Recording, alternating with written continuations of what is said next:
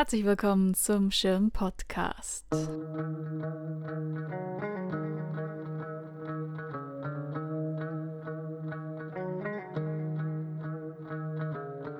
Eigentlich sollte derzeit die Ausstellung We Never Sleep in der Schirn zu sehen sein, doch müssen ihre Türen weiterhin geschlossen bleiben. Der Grund ist nicht so geheimnisvoll, wie die Ausstellung es vermuten lassen könnte, sondern der andauernde Lockdown. We Never Sleep wirft einen Blick auf das große Themenfeld Spionage und da wir im Podcast immer über den Tellerrand der Ausstellung hinausschauen, wenden wir uns in dieser Folge Spionagefilmen zu, beziehungsweise den dazugehörigen Soundtracks. Gibt es einen typischen Spionagefilm-Sound? An welche Art von Musik müsst ihr beim Stichpunkt Geheimagenten denken? Wir begeben uns auf die Suche nach Antworten und haben uns dafür auch mit einer Filmkomponistin unterhalten. Wie geht sie bei ihrer Arbeit vor? Und natürlich, wie kann man mit Musik Spannung erzeugen?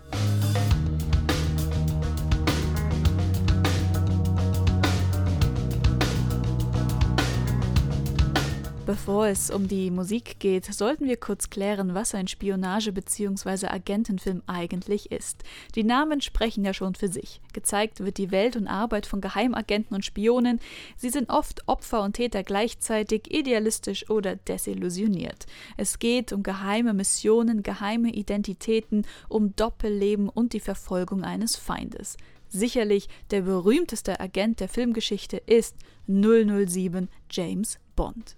Es gilt für den Film genauso wie für die Ausstellung in der Schirn. Wenn wir an das Thema Spionage denken, dann dominiert ein Bild aus den 60er Jahren, dem goldenen Zeitalter der Spionage, der Hochzeit des Kalten Krieges. Zwar treten Agenten auch schon in den Stummfilmen der 20er Jahre auf, man denke nur an Fritz Langs Spione aus dem Jahr 1928, in den 30er und 40er Jahren drehte Alfred Hitchcock einige Spionagefilme. Aber erst in den 60er Jahren boomten Spionagefilme, Fernsehserien sowie Literatur, so dass man sogar vom sogenannten Spy Cry sprach. Die Begeisterung für dieses Genre lag sicherlich sowohl in einem Bedürfnis nach Entertainment als auch in dem Wunsch nach Aufklärung und Verstehen in einer sich schnell ändernden, von Spannung und Komplexität geprägten Welt. Bereits 1961 kam The Avengers ins englische Fernsehen. Die deutsche synchronisierte Version war ab Oktober 1966 unter dem Titel Mit Schirm, Charme und Melone zu sehen. 1962 kam dann der erste James Bond-Film Dr. No heraus. Zwei Jahre später die US-amerikanische Spionage-Fernsehserie The Man from Uncle und 1965 der Film The Spy Who Came In From the Cold, um nur einige wenige Beispiele zu nennen. Spionagefilme sind zuweilen ein mit Stereotypen gespicktes Genre. Die Hauptagenten sind meistens weiße Männer, stark, clever und unglaublich mutig. Frauen hingegen sind der verführerische Sidekick, sie müssen gerettet werden, sind Überlebende. Aber es gibt auch politische Stereotypen. Bis zum Zusammenbruch der Sowjetunion waren die Bösewichte meistens Russen, zumindest aus westlicher US-amerikanischer Hollywood-Perspektive.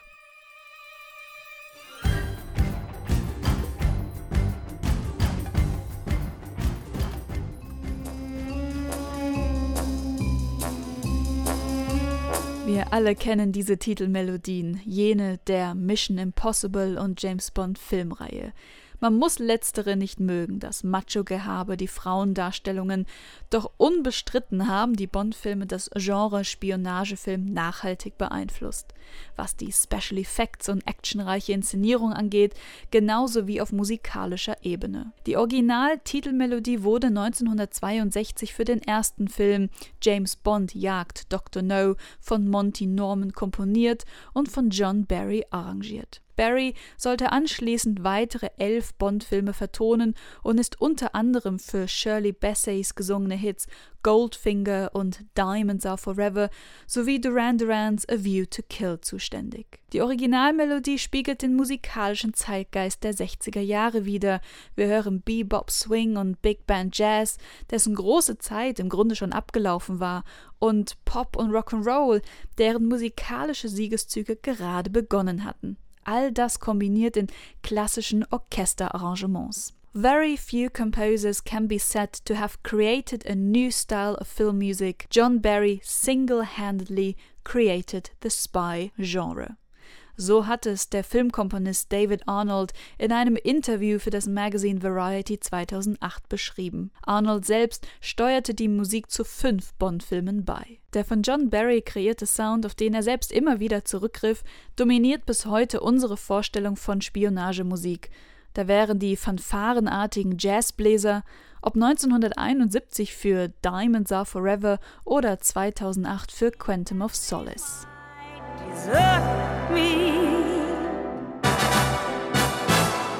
Diamonds are forever.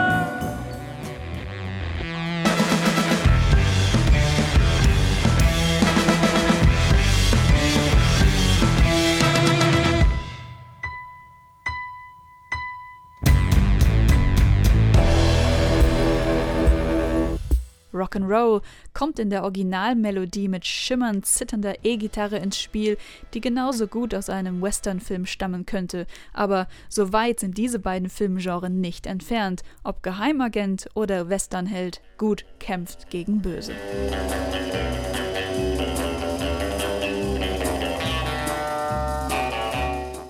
Selbst im aktuellen Bond-Song von Billie Eilish hat diese Gitarre leise Anklänge im Hintergrund. Als typisch empfinden wir auch chromatische Tonleitern, also eine aus Halbtönen bestehende Tonleiter und Offbeat-Rhythmen.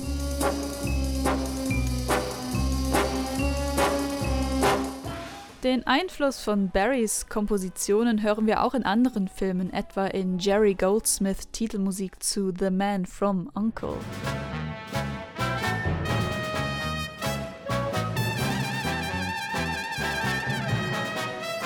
Und selbst 1996 klingt der erste Mission Impossible Film immer noch verdächtig jazzig.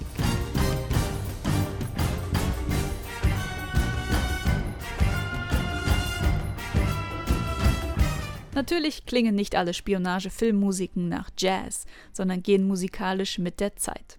Ein gutes Beispiel ist die Musik der Bourne-Reihe, die mit The Bourne Identity 2002 ihren Anfang nahm. Die Musik steht am Ende im Dienst des Bildes und in diesem Dienst stehen somit auch Filmkomponistinnen und Komponisten. Es ist eine sehr männliche Welt, die des Spionagegenre, im Film wie in der Literatur. Die gesamte Welt der Filmkomposition indes sowieso. Wenigstens im Rahmen dieses Podcasts können wir gegensteuern. Um Filmmusiken allgemein besser verstehen zu können, haben wir uns mit der englischen Filmkomponistin Alexandra Hamilton Ayres unterhalten. Ihre musikalische Auftragsarbeit für das Londoner Barbican Center für den Film Divided We Scroll brachte ihr eine Auszeichnung für Best Sound in Music ein. Ihre Musik für den Kurzfilm Do No Harm wurde beim Raindance Film Festival nominiert.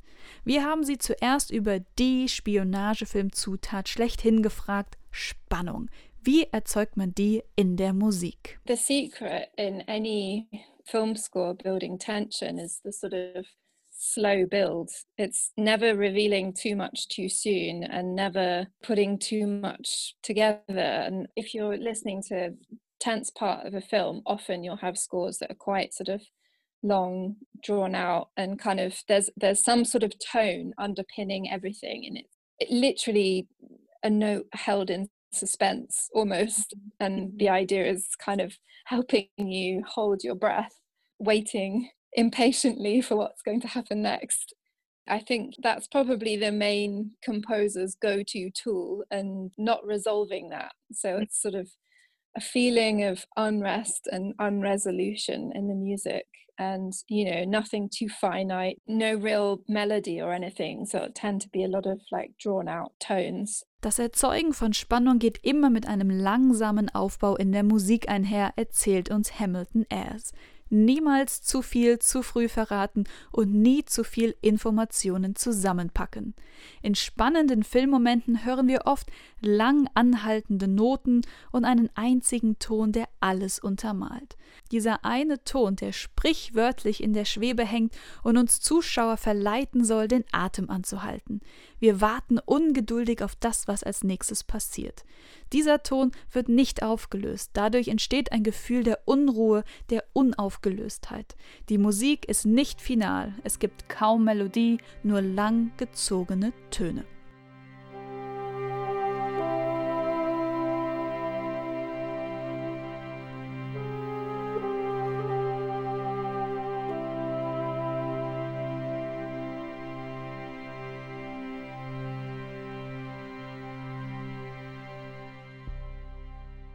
Das war der Anfang der von John Powell komponierten Titelmelodie des Born Identity Films. Habt ihr es gehört?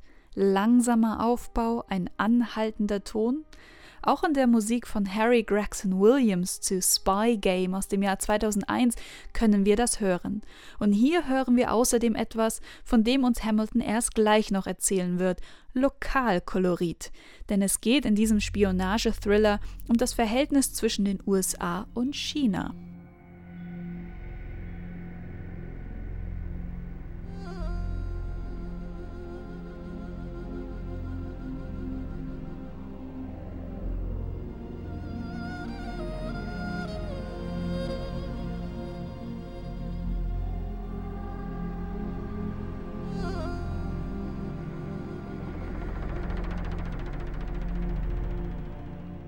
Wie geht Hamilton erst an eine neue Filmmusik heran?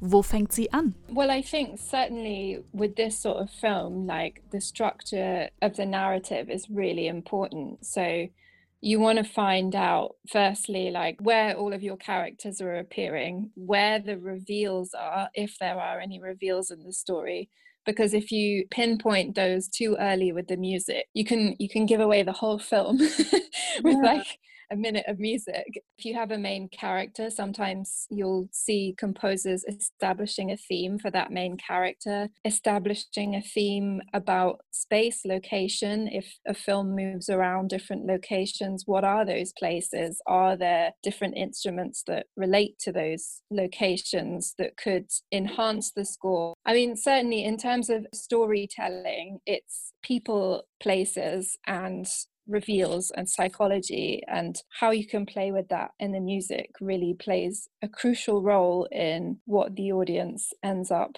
finding out or not finding out mm-hmm. or even i mean yeah i mean you can even lead someone down the wrong path if you have a theme for one character and there's two possible villains and you've got say a theme for each of those villains and you hint in one direction, you're misleading the audience from another direction. Hamilton Ayers erklärt, dass die Struktur der Erzählung sehr wichtig ist. An welcher Stelle werden Charaktere vorgestellt? Wenn es einen Enthüllungsmoment gibt, wann ist dieser? Man möchte diesen Moment nicht zu früh in der Musik andeuten und somit Gefahr laufen, mit einer Minute Musik den gesamten Film vorwegzunehmen. Oft werden für Hauptcharaktere musikalische Themen eingeführt, genauso wie für Orte, wenn der Film an unterschiedlichen Orten spielt, was sind das für Orte und gibt es Instrumente, die man mit diesem Ort in Verbindung bringt? Wenn es um das Erzählen der Geschichte in der Musik geht, sind Personen, Orte, Enthüllungen und die Psychologie wichtig. Wie man damit in der Musik spielt, spielt eine wichtige Rolle darin, was Zuschauer herausfinden oder auch nicht. Man kann Zuschauer auch in die Irre führen, etwa wenn es zwei potenzielle Bösewichte gibt und beide ein musikalisches Thema haben. Dann kann man mit dem Anspielen des einen Themas in die falsche Richtung deuten. huge power with the music to actually make people think all sorts of things. it's really great.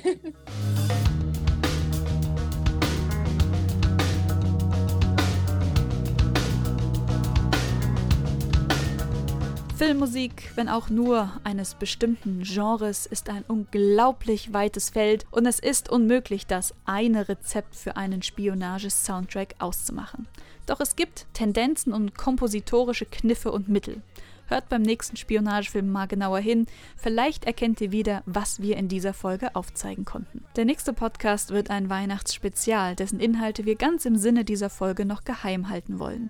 Schon jetzt wünschen wir trotz aller Einschränkungen allen Hörerinnen und Hörern eine schöne Vorweihnachtszeit oder einfach einen schönen Ausklang dieses ansonsten eher ungewöhnlichen Jahres. Den Schirm-Podcast könnt ihr wie immer über das Schirm-Mac hören oder auf der Podcast-Plattform eures Vertrauens abonnieren, etwa auf iTunes, Deezer oder Apple Podcasts. Vielen Dank fürs Zuhören und bis zum nächsten Mal.